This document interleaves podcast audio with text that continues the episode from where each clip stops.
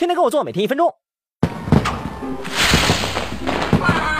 过年回家，我表弟总喜欢来我家玩，他最爱霸占我的电脑、iPad，要我的东西。经过多年的敌我奋战，我终于找到了一套制胜的方法。一，表弟一来，我就不停的问他学什么唐诗了，表演一个好不好？上小学了吧？给我们唱首英文歌好不好？千万不能让他离开全家人的视线。二，他每次要玩我电脑、看我漫画的时候，我就给他出题做，一般都是奥数题，告诉他做对了才能玩。